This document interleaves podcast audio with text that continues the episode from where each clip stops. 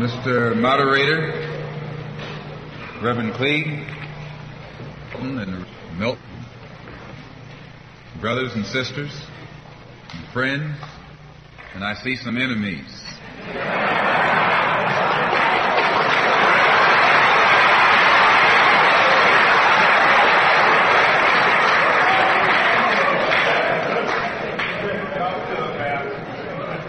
Fact, I think we'd be fooling ourselves if we had an audience this large and didn't realize that there were some enemies present. This afternoon, we want to talk about the ballot or the bullet. The ballot or the bullet explains itself. But before we get into it, since this is the year of the ballot or the bullet, I would like to clarify some things that refer to me personally concerning my own personal position. I'm still a Muslim. That is, my religion is still Islam.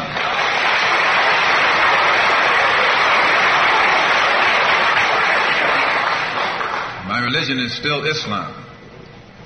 I still credit Mr. Muhammad for what I know and what I am. He's the one who opened my eyes.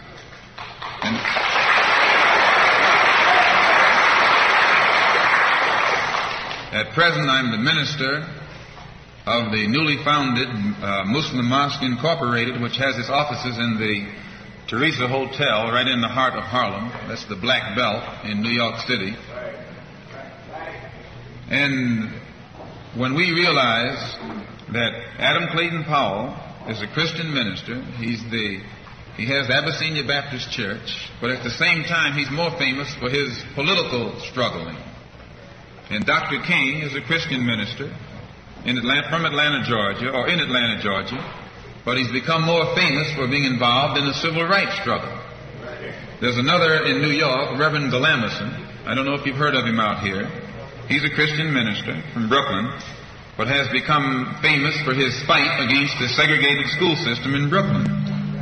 Reverend Cleage, right here, is a Christian minister here in Detroit. He's the head of the Freedom Now Party. All of these are Christian ministers.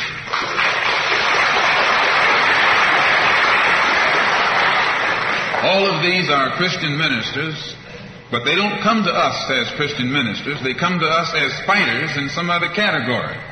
I'm a Muslim minister. The same as they are Christian ministers, I'm a Muslim minister. And I don't believe in fighting today in any one front, but on all fronts.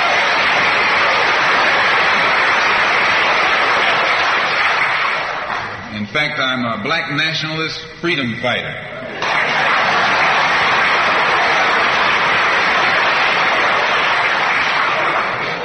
Islam is my religion, but I believe my religion is my personal business.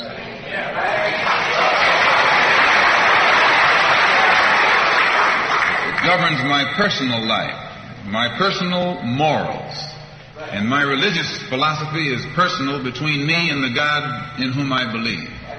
Just as the religious philosophy of these others is between them and the God in whom they believe. And this is best this way.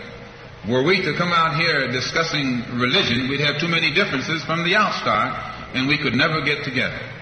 So today, though Islam is my religious philosophy, my political, economic, and social philosophy is black nationalism. You and I.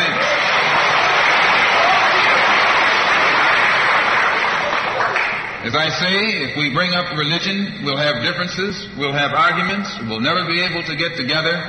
But if we keep our religion at home, keep our religion in the closet, keep our religion between ourselves and our God, but when we come out here, we have a fight that's common to all of us against the enemy who is common to all of us.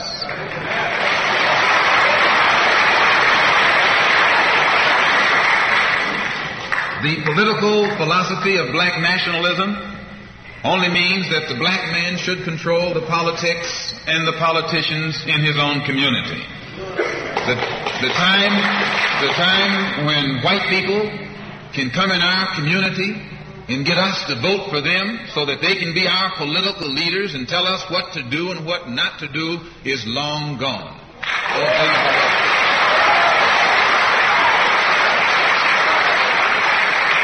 By the same token, the time when that same white man, knowing that your eyes are too far open, can send another Negro into the community, get you and me to support him so he can use him to lead us astray, those days are long gone.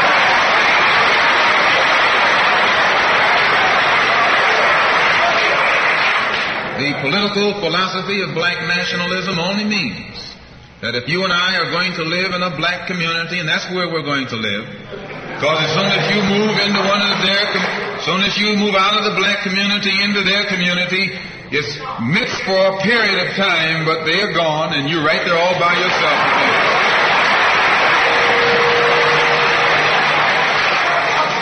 We must, we must understand the politics of our community. And we must know what politics is supposed to produce. We must know what part politics play in our lives. And until we become politically mature, we will always be misled, led astray, or deceived or maneuvered into uh, supporting someone politically who doesn't have the good of our community at heart. So the political philosophy of black nationalism only means that we will have to carry on a program, a political program of re-education to open our people's eyes, make us become more politically conscious, politically mature.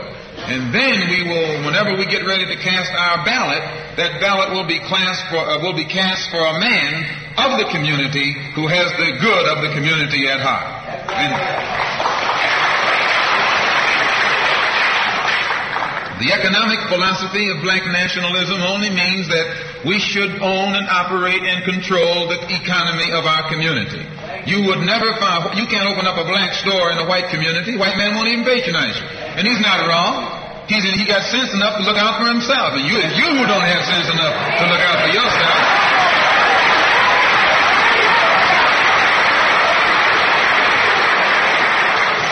The white man, the white man is too intelligent to let someone else come and gain control of the economy of his community. But you will let anybody come in and control the economy of your community. Control the housing, control the education, control the jobs, control the businesses uh, under the pretext that you want to integrate. No, you're out of your mind.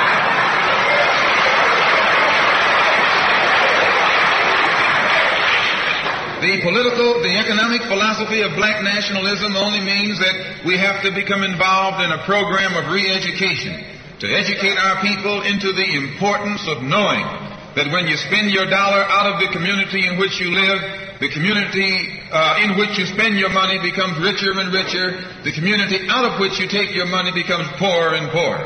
And because these Negroes who have been misled, misguided, are breaking their necks to take their money and spend it with the man. The man is becoming richer and richer, and you're becoming poorer and poorer. And then what happens? The community in which you live becomes a slum. It becomes a ghetto. The conditions become run down. And then you have the audacity to, com- to complain about poor housing in a rundown community. Why, you run it down yourself when you take your dollar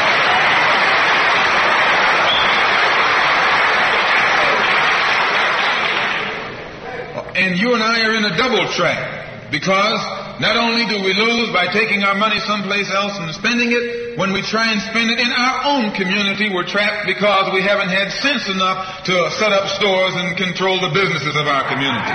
The man who's controlling the stores in our community is a man who doesn't look like we do. He's a man who doesn't even live in the community. So you and I, even when we try and spend our money in the block where we live or the area where we live, we're spending it with a man who, when the sun goes down, takes that basket full of money in another part of the town.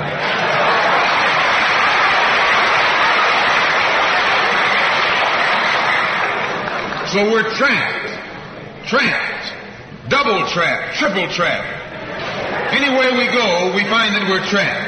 And every kind of solution that someone comes up with is just another trap. But the political and economic philosophy of black nationalism, the economic philosophy of black nationalism shows our people the importance of setting up these little stores and developing them and expanding them into larger operations Woolworth didn't start out big like they are today. They started out with a dime store and expanded and expanded and expanded until today they're all over the country and all over the world and they're getting some of everybody's money. Now this, what you and I in General Motors, the same way, didn't start out like it is. It started out just a little rat race type operation. And it expanded and expanded until today is where it is right now. And you and I have to make a start. And the best place to start is right in the community where we live.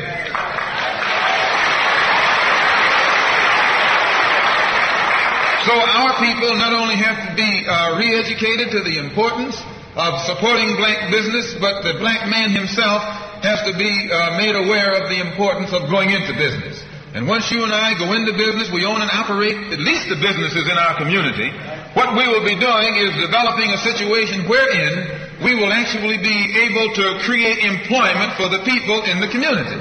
And once you can create some, some employment in the community where you live, it will eliminate the necessity of you and me having to act ignorantly and disgracefully boycotting and picketing some cracker someplace else trying to beg him for a job.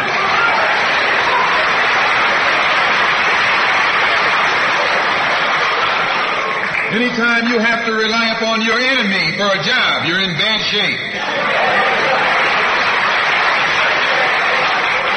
When you and he is your enemy. Anytime you wouldn't be in this country if some enemy hadn't kidnapped you and brought you here.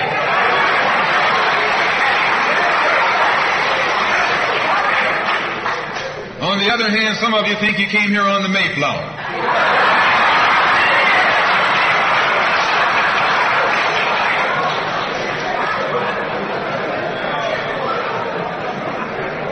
So as you can see, uh, uh, brothers and sisters, T- today, this afternoon, it's not our intention to discuss religion.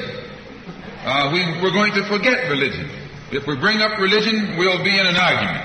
And the best way to uh, keep away from arguments and differences, as I said earlier, put your religion at home, in the closet.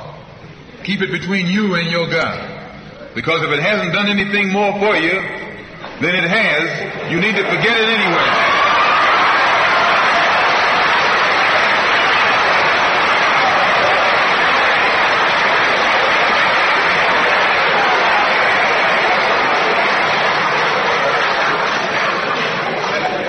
Whether you are, whether you are a Christian or a Muslim or a nationalist, we all have the same problem. They don't hang you because you're a Baptist, they hang, hang you because you're black.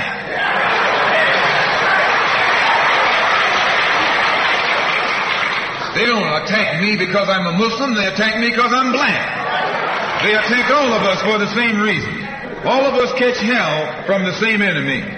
We're all in the same bag in the same boat. We suffer political oppression, economic exploitation, and social degradation. All of them from the same enemy. The government has failed us. You can't deny that. Anytime you live in the 20th century, 1964, and you walking around here singing, we shall overcome, the government has failed.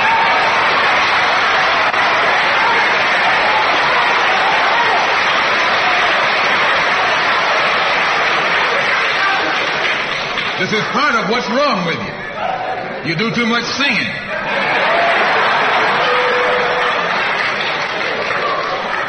Today it's time to stop singing and start swinging.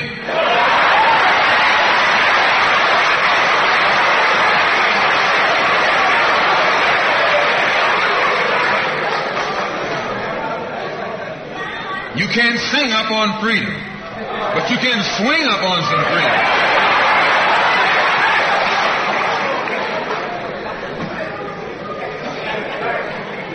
Clay can sing, but singing didn't help him to become the heavyweight champion of the world. Swinging helped him.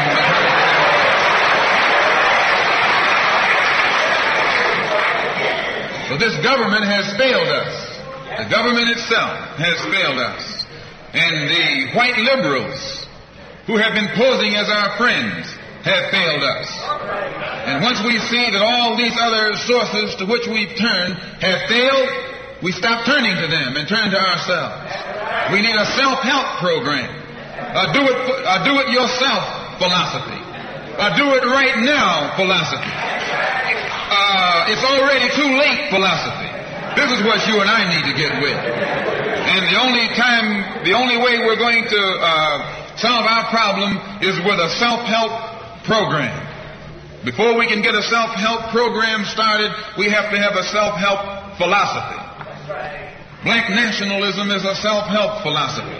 What's so good about it, you can stay right in the church where you are and still take black nationalism as your philosophy. You can stay in any kind of civic organization that you belong to and still take black nationalism as your philosophy. You can be an atheist and still take black nationalism as your philosophy. This is a philosophy that eliminates the necessity for division and argument. Because if you're black, you should be thinking black. And if you're black and you're not thinking black at this late date, well, I'm sorry for you.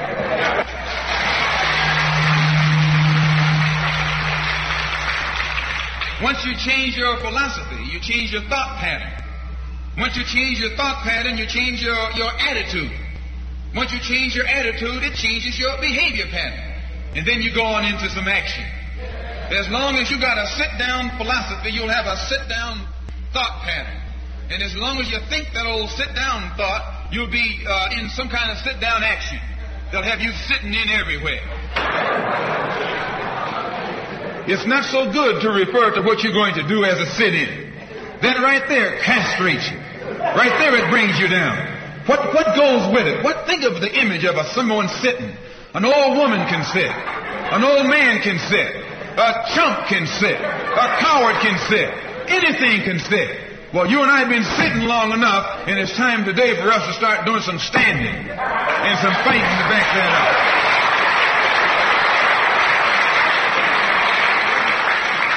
When we look at other parts of this earth upon which we live, we find that black, brown, red, and yellow people in Africa and Asia are getting their independence. They're not getting it by singing, We Shall Overcome. No, they're getting it through nationalism. It is nationalism that brought about the independence of the people in Asia. Every nation in Asia gained its independence through the philosophy of nationalism. Every nation on the African continent that has gotten its independence brought it about through the philosophy of nationalism. And it will take black nationalism that to bring about the freedom of 22 million Afro-Americans here in this country where we have suffered colonialism for the past 400 years.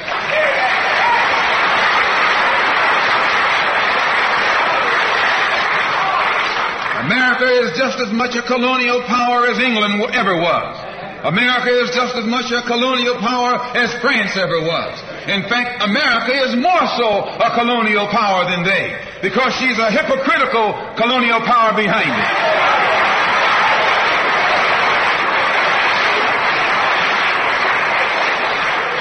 What is 20th, what, what do you call second class citizenship? Why, that's colonization. Second class citizenship is nothing but 20th century slavery. How are you going to tell me you're a second class citizen? They don't have second class citizenship in any other government on this earth. They just have slaves and people who are free. Well, this country is a hypocrite. They try and make you think they set you free by calling you a second class citizen. No, you're nothing but a 20th century slave.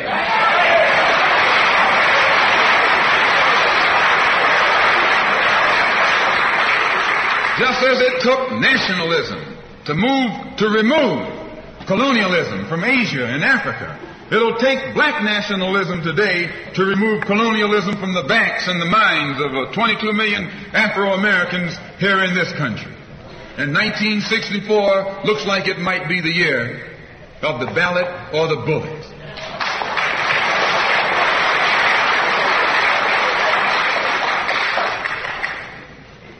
Why does it look like it might be the year of the ballot or the bullet?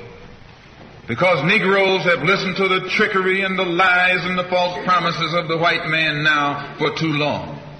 And they're fed up. They've become disenchanted. They've become disillusioned. They've become dissatisfied.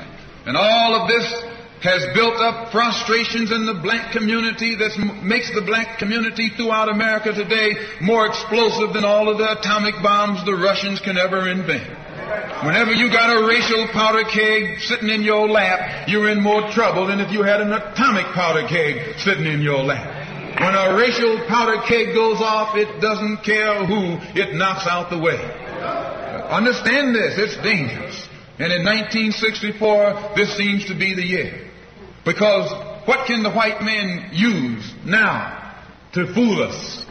After he put down that march on Washington, and you see all through that now, he tricked you, had you marching down to Washington.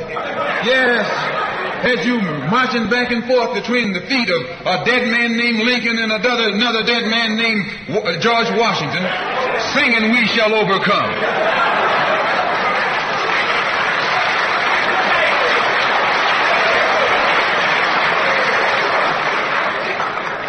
He made a chump out of him. He made a fool out of him. He made you think you were going somewhere and you end up going nowhere but between Lincoln and Washington. so today our people are disillusioned. They've become disenchanted. They've become dissatisfied. And in their frustrations they want action.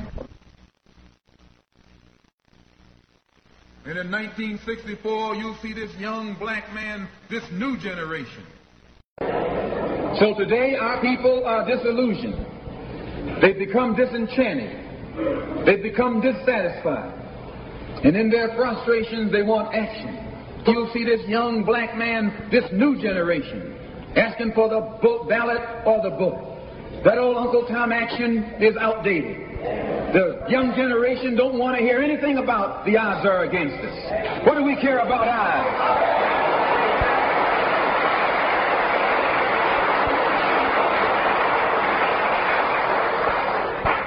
When this country here was first being founded, there were 13 colonies. The, the whites were colonized. They were fed up with this taxation without representation.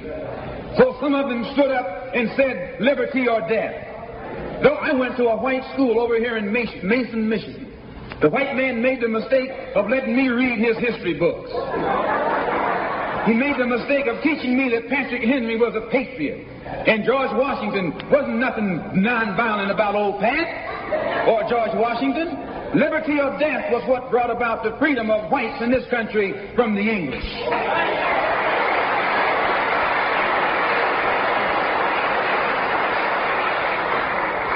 They didn't care about the odds. Why, they faced the wrath of the entire British Empire.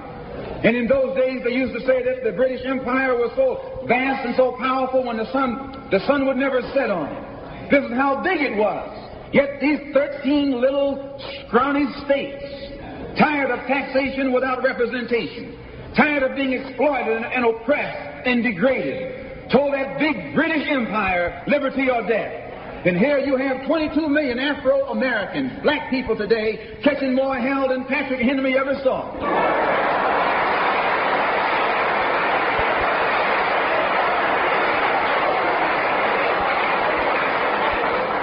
And I'm, I'm here to tell you, in case you don't know it, that you got a new, you got a new generation of black people in this country who don't care anything whatsoever about us. They don't want to hear you, old Uncle Tom, handkerchief heads talking about uh, the odds.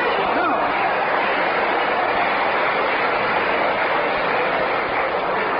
This is a new generation. If they're going to draft these young black men and send them over to Korea or South Vietnam to face 800 million Chinese.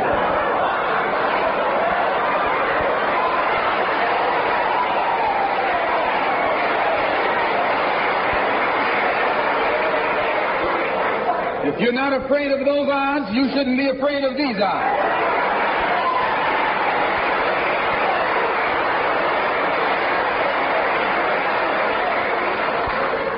Why is America, why does this loom to be such an explosive political year? Because this is the year of politics.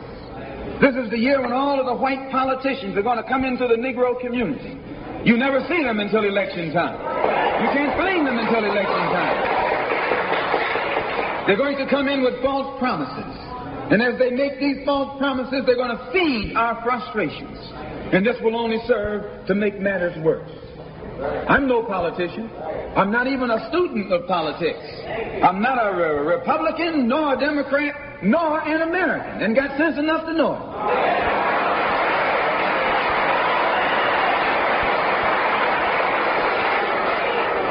I'm one of the 22 million black victims of the Democrats. One of the 22 million black victims of the Republicans, and one of the 22 million black victims of Americanism.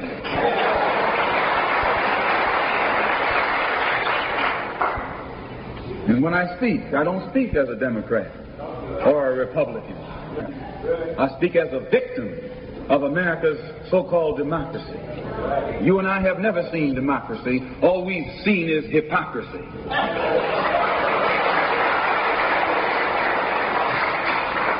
When we open our eyes today and look around America, we see America not through the eyes of someone who, have, who has enjoyed the fruits of Americanism. We see America through the eyes of someone who has been the victim of Americanism. We don't see any American dream. We've experienced only the American nightmare. We haven't benefited from America's democracy. We've only suffered from America's hypocrisy. And the generation that's coming up now can see it and are not afraid to say it. If, if you go to jail, so what? If you're black, you were born in jail.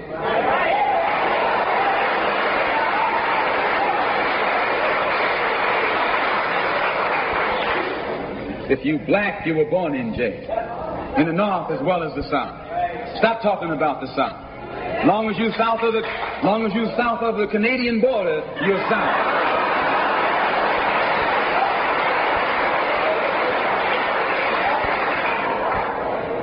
Don't call Governor Wallace a Dixie governor. Romney is a Dixie governor.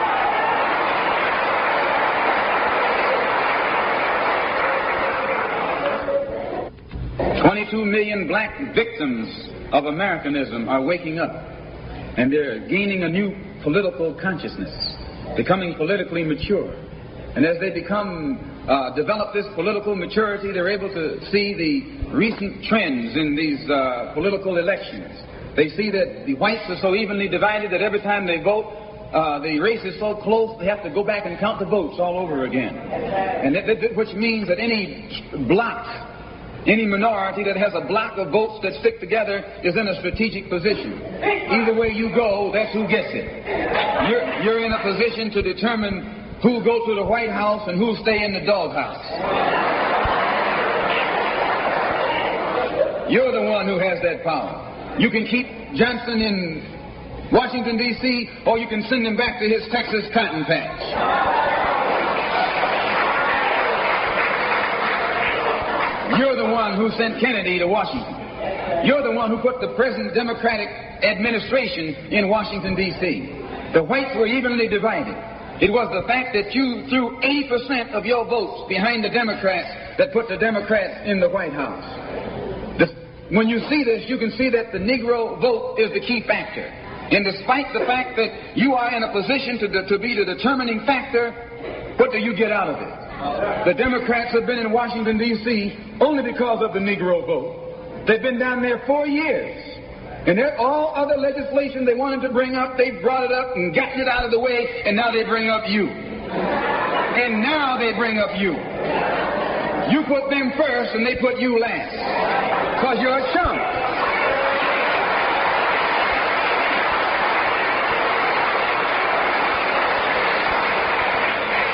A political chump.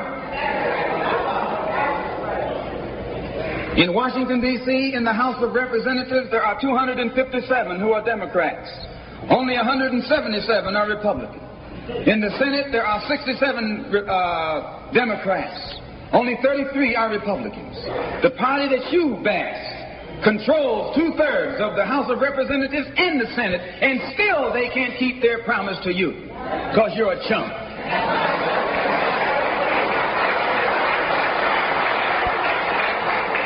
Anytime you throw your weight behind a political party that controls two thirds of the government and that party can't keep the promise that it made to you during election time and you're dumb enough to walk around continuing to identify yourself with that party, you're not only a chump, but you're a traitor to your race.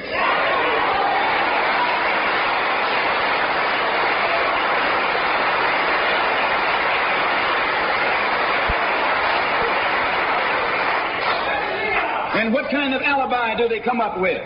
They try and pass the buck to the Dixiecrats. Now, back during the days when you were blind, deaf, and dumb, ignorant, politically immature, naturally you went along with that. But today, as your eyes come open and you develop political maturity, you're able to see and think for yourself. And you can see that a Dixiecrat is nothing but a Democrat in disguise. You look at the structure of the uh, government that controls this country. It's controlled by 16 senatorial committees and 20 congressional committees. Of the 16 senatorial committees that run the government, 10 of them are in the hands of Southern segregationists. Of the 20 congressional committees that run the government, 12 of them in the, are in the hands of Southern segregationists. And they're going to tell you and me that the South lost the war.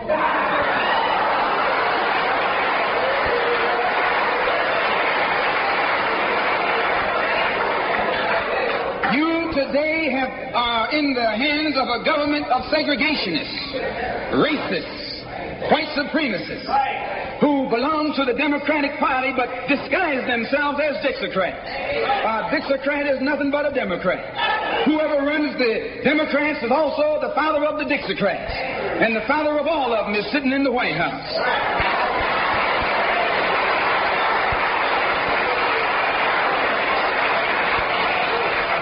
Say and I say it again.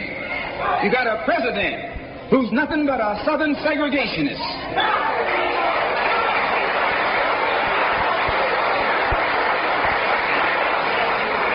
From the state of Texas. They'll lynch you in Texas as quick as they'll lynch you in Mississippi. Only in, in Texas, they lynch you with a Texas accent. In Mississippi, they lynch you with a Mississippi accent. And the first thing the cracker does when he comes in power, he takes all the Negro leaders and invites them for a coffee. to show that he's all right. And those Uncle Toms can't pass up the coffee.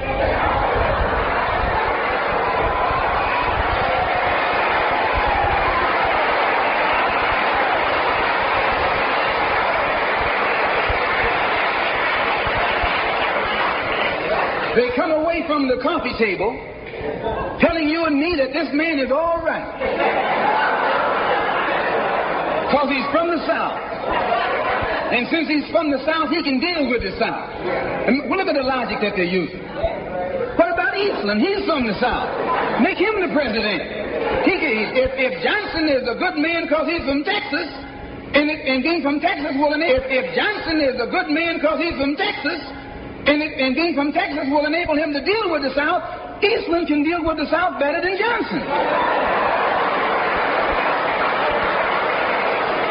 Oh, I say, you've been misled. You've been had. You've been took.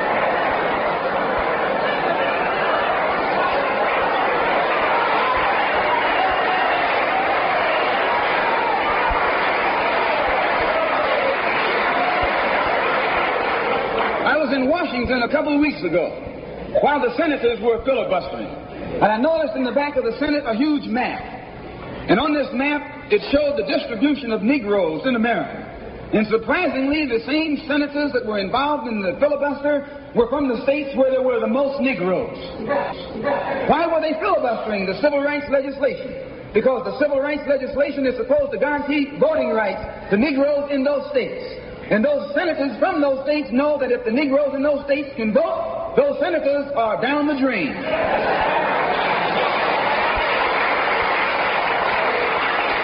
The representatives of those states go down the drain. And in the Constitution of this country, it has a stipulation wherein, whenever the rights the voting rights of people in a certain district are violated, then the representative who rep- who's from that particular district, according to the Constitution, is supposed to be expelled from the Congress.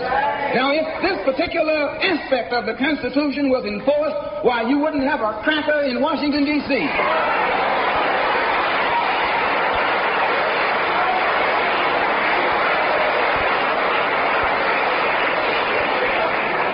But what would happen when you expel the Dixiecrat? You're expelling the Democrat. When you destroy the power of the Dixiecrat, you're destroying the power, power of the Democratic Party.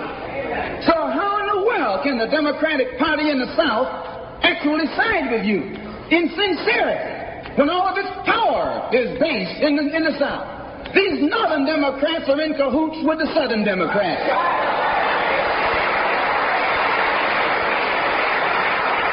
They're playing a giant con game, a political con game. You know how it goes. One of, them, one of them comes to you and make believe he's for you. And he's in cahoots with the other one that's not for you. Why? Because neither one of them is for you. But they got to make you go with one of them or the other. So this is a con game. And this is what they've been doing with you and me all these years. First thing Johnson got off the plane when he became president, he asked, where's Dickie? You know who Dickie is? Dickie is old Southern cracker Richard, Richard Russell.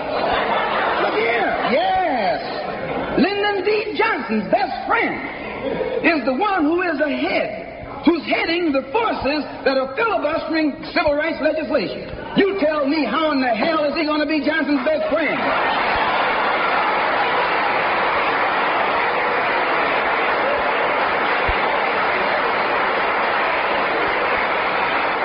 Can Johnson be his friend and your friend too? No, that man is too tricky. Especially if his friend is still old Dickie.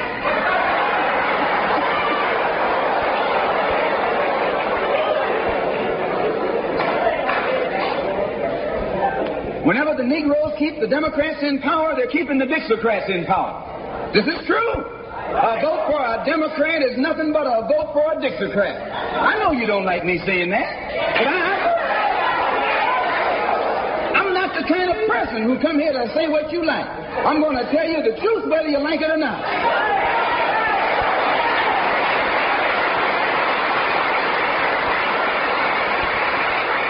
Up here in the north, you have the same thing. The Democratic Party don't don't do it. Doesn't they don't do it that way. They got a thing that they call gerrymandering. They they maneuver you out of power. Even though you can vote, they fix it so you're voting for nobody. They got you going and coming. In the South, they're outright political wolves.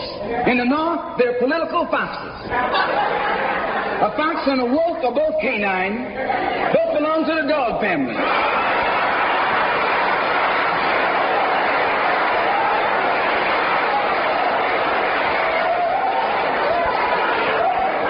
Now, you take your choice. You're going to choose a northern dog or a southern dog. Because either dog you choose, I guarantee you, you'll still be in the doghouse.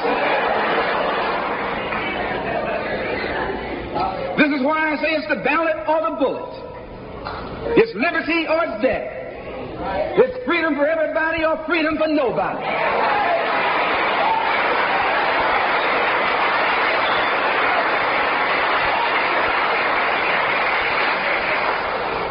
America today finds herself in a unique situation.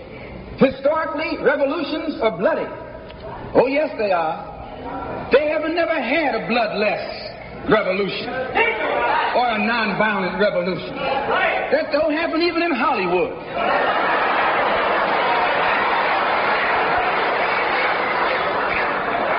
You don't have a revolution in which you love your enemy. And you don't have a revolution in which you are begging the system of exploitation to integrate you into it.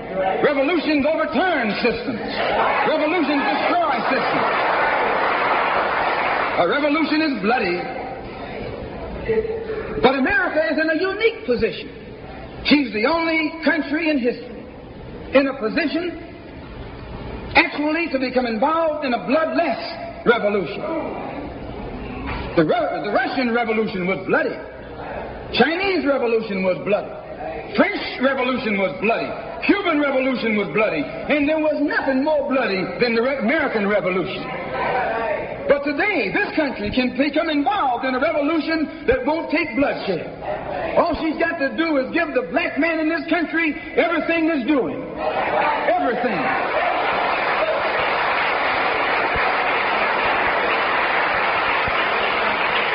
I hope that the white man can see this. Because if you don't see it, you're finished. If you don't see it, you're going to you're going to become involved in some action in which you don't have a chance. We don't care anything about your atomic bomb. It's, it's useless. Because other countries have atomic bombs. When two or three different countries have atomic bombs, nobody can use it. So it means that the white man today is without a weapon. If you're gonna, if you want some action, you got to come on down to earth. And there's more black people on earth than there are white people on earth.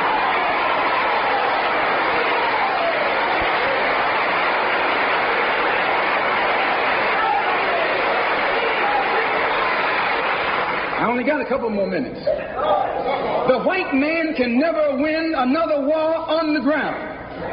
His days of war victory, his great, his days of ground victory are over.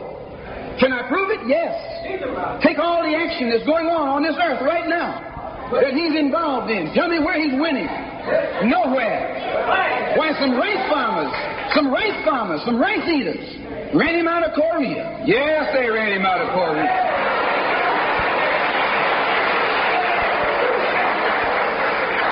Rice eaters with nothing but gym shoes and a rifle and a bowl of rice. Took him and his tanks and his napalm and all that other action he's supposed to have and ran him across the Yalu. Why? Because the day that he can win on the ground is past. Up in uh, French Indochina, those little peasants, rice growers, took on the might of the French army and ran all the Frenchmen. You remember Dien Bien Phu? No.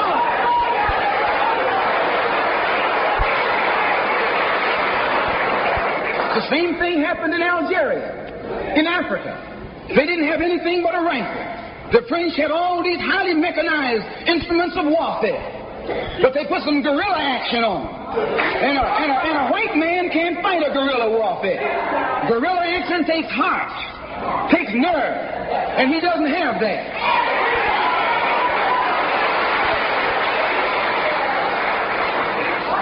He's brave when he's got tanks. He's brave when he's got planes. He's brave when he's got bombs. He's brave when he got a whole lot of company along with him. But you take that little man from Africa and Asia, turn him loose in the woods with a blade.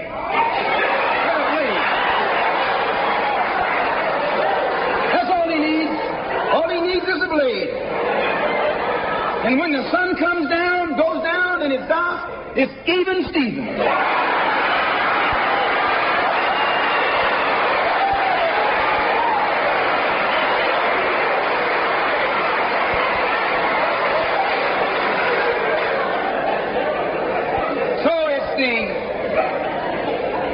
It's the ballot or the bullet. People can see that we're faced with a government conspiracy. This government has failed us. The senators who are filibustering concerning your and my rights, that's the government. Don't say it's Southern senators, this is the government. This is the government filibuster. It's not a segregationist filibuster, it's a government filibuster. Any kind of activity that takes place on the floor of the Congress or the Senate, that's the government. Any kind of dilly-dallying, that's the government. Any kind of pussyfooting, that's the government. Any kind of act that's designed to delay or deprive you and me right now of getting full rights, that's the government that's responsible. And anytime you find the government involved in a conspiracy to violate the citizenship or the civil rights of a people, then you are wasting your time going to that government expecting redress. Instead, you have to take that government to the world court and accuse it of genocide and all of the other crimes that it is guilty of today.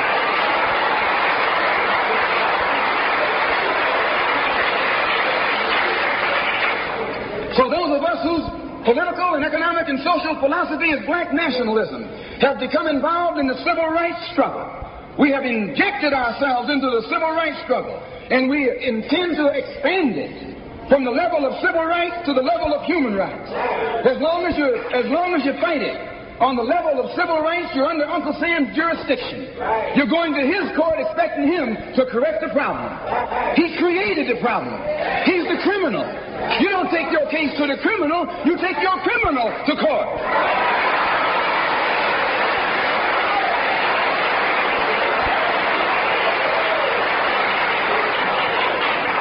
When the government of South Africa began to trample upon the human rights of the people of South Africa, they were taken to the UN. When the government of Portugal began to trample upon the, the rights of our brothers and sisters in Angola, it was taken before the UN. Why, even the white man took the Hungarian question to the UN, and just this week, Chief Justice Goldberg was crying over uh, three million Jews in Russia about their human rights, charging Russia with violating the UN Charter because of its uh, mistreatment of the human rights of Jews in Russia. Now you tell me how can the plight of everybody on this earth reach the halls of the United Nations and you have 22 million Afro-Americans whose churches are being bombed, whose little girls are being murdered, whose, whose leaders are being shot down in broad daylight. Now you tell me why the leaders of this struggle have never taken it before the United Nations.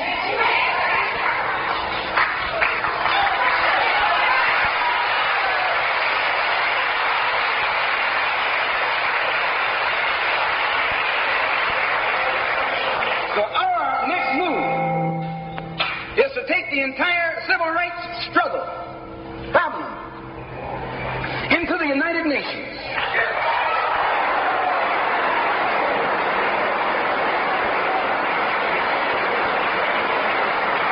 And let the world see that Uncle Sam is guilty of violating the human rights of 22 million Afro and still has the audacity or the nerve to stand up and represent himself as the leader of the free world.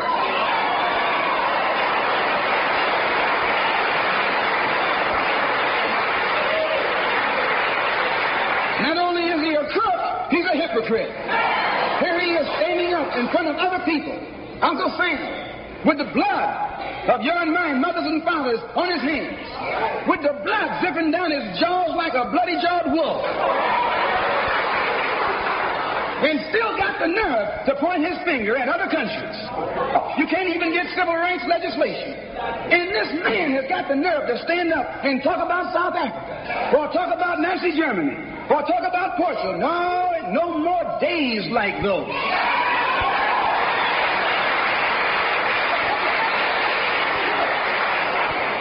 So I, say in my conclusion, the only way we're going to solve it, we got to unite in unity and harmony. And black nationalism is the key. How are we going to uh, overcome the tendency to be at each other's throats that always exists in our neighborhood? And the reason this tendency exists, the uh, strategy of the white man has always been divide and conquer. He keeps us divided in order to conquer us. He tells you I'm for separation and you for integration and keep us fighting with each other. No, I'm not for separation and you're not for integration. What you and I are for is freedom.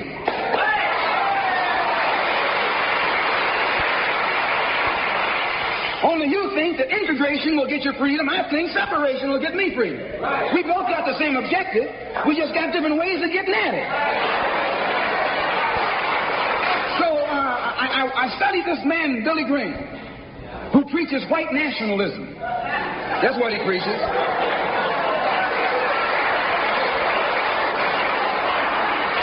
I say that's what he preaches.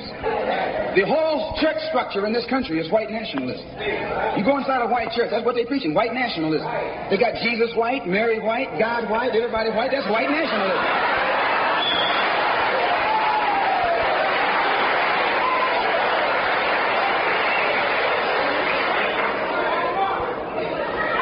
So what he does, the way he, the way he, the way he circumvents the the uh, jealousy and envy that he ordinarily would incur among the heads of the church. Whenever you go into an area where the church already is, you're going to run into trouble. Because they got that thing, what you call it, uh, syndicated. They got a syndicate just like the racketeers have. I'm going to say what's on my mind because the church has already, the preachers already proved to you that they got a syndicate.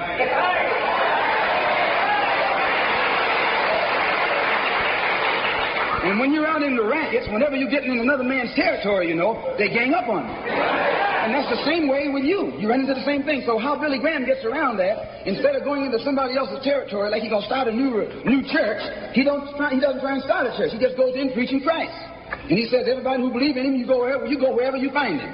So this helps all the churches, and so since it helps all the churches, they don't fight him. Well, uh, we're going to do the same thing, only our gospel is black nationalism.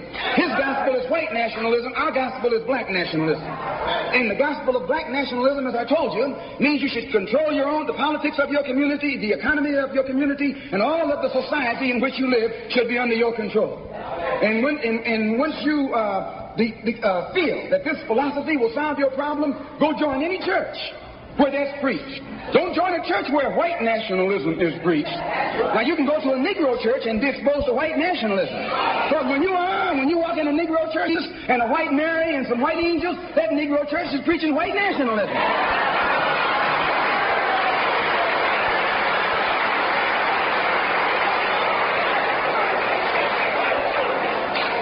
when you go church and you see the pastor of that church with a philosophy and a program that's designed to bring black people together and elevate black people, join that church. Join that church. If you see where the NAACP is preaching and practicing that which is designed to uh, make black nationalism materialize, join NAACP. Join any kind of organization, civic, religious, fraternal, political, or otherwise, that's based on lifting the black man up and making him master of his own community.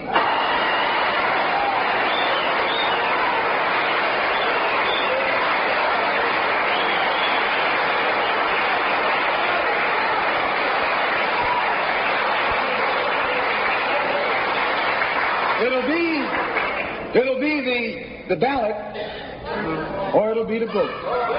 It'll be liberty, or it'll be death. And if you're not ready to pay that price, don't use the word freedom in your vocabulary. Uh, one more thing. I was on a program in uh, Illinois recently with Senator Paul Douglas, a so-called liberal, so-called Democrat, so-called white man. Uh, at, at, at which time he told me that our African brothers were not interested in us in Africa. He says the Africans aren't interested in the American Negro. I knew he was lying. But during the next uh, two or three weeks, it's my intention and plan to make a tour of our African homeland. And I hope that when I come back, I'll be able to come back and let you know how our African brothers and sisters feel toward us.